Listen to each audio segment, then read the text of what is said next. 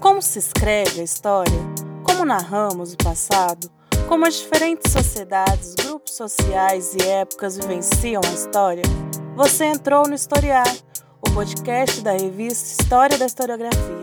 Aqui vamos conhecer mais de perto as recentes pesquisas publicadas nesta que hoje é a principal revista da área de estudos da teoria da história e da história da historiografia no Brasil.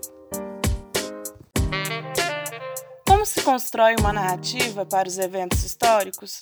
Como se relacionam os fenômenos da memória e a escrita da história? Para responder a essas perguntas, quem conversa com a gente no episódio de hoje é o filósofo e historiador Rafael Pérez Baqueiro. Ele nos contará um pouco sobre seu artigo publicado em nosso último número, intitulado de Memória, Narrativa e Conflito em Escrever o Passado, quando os historiadores estão sujeitos a tensões éticas e políticas. A partir da obra de Walter Benjamin, o autor defende que o discurso historiográfico está sempre envolvido nas questões políticas e éticas de seu tempo.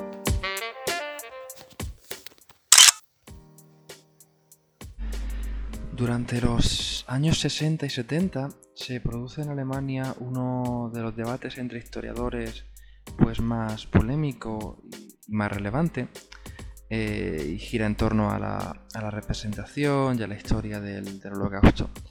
Este debate está provocado por bueno, la contribución del historiador alemán Ernst Nolte, que en un breve ensayo eh, titulado El pasado que no pasa y en otra serie de trabajos Em, iba a defender una interpretación del holocausto especialmente polémica. Eh, básicamente plantearía que el holocausto que es necesario entender e interpretar el holocausto en su contexto como una respuesta al conocimiento y a los crímenes que estaba cometiendo la Unión Soviética en el este de Europa, de forma que se le podría atribuir cierta precedencia al Gulag respecto a la Shoah. Lo importante de este, de este problema para el tema que nos atañe, que he intentado y sobre el que da cuenta en mi artículo, radica no tanto en la interpretación de Nolan en sí misma como en el debate que generó y precisamente en el hecho de que una serie de historiadores y de filósofos y en este sentido especialmente el filósofo alemán Jürgen Habermas eh, criticara la distorsión eh, ideológica y política que estaba detrás de la, interpretación histórica que ofrecía, que ofrecía Nolte. Y es especialmente relevante porque precisamente lo que nos trae a.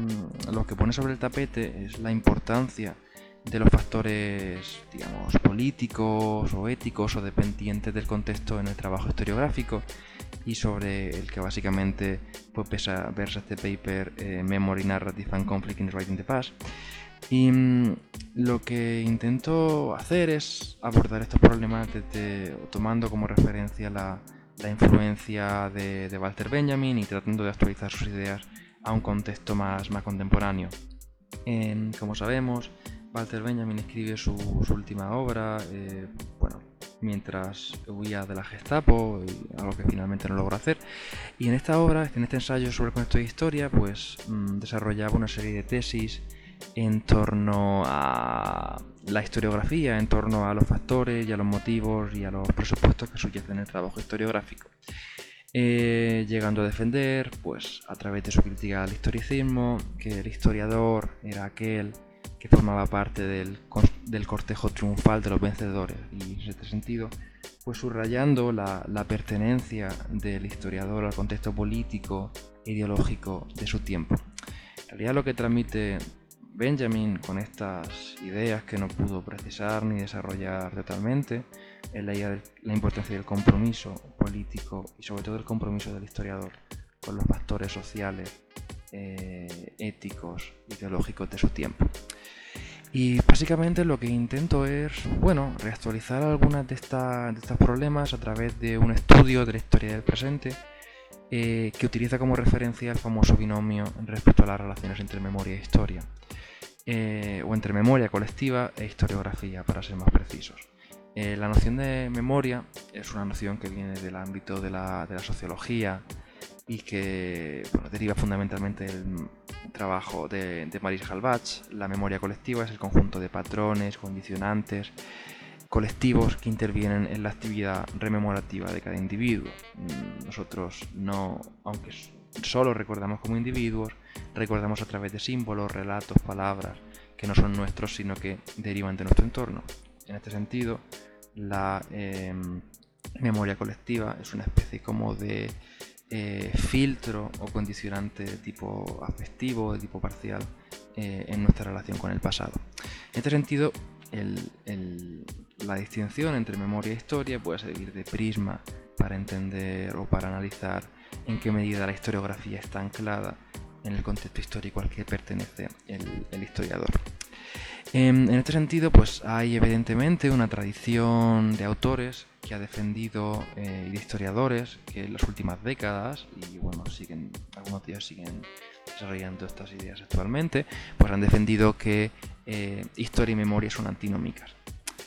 Esto no quiere decir que desde su perspectiva no haya posibles interacciones o que podamos mantener una actitud muy naif respecto a la objetividad y rigurosidad de la historiografía, pero básicamente lo que ellos proponen de fondo es esta idea de que historia y memoria se definen de forma antinómica, es decir, que la historia solo puede desarrollarse cortando los lazos con la memoria colectiva a la que pertenece el historiador y que a su vez la memoria eh, a la hora de intentar asegurar la máxima cohesión social a través de una interpretación pues, parcial del pasado es alérgica a la distancia y a la objetividad que implica la historia. Como digo, hay una serie de autores, el propio Maurice Halbat, eh, Pierre Nogat, eh, Joseph Hajin Jerusalmi, Christophe Pomian, Arno Mayer, David Reed, bueno, historiadores y autores contemporáneos que van a defender esta, eh, la necesidad de mantener esta distinción, aunque sea de forma normativa, en, la, en cómo el historiador comprende su propio trabajo.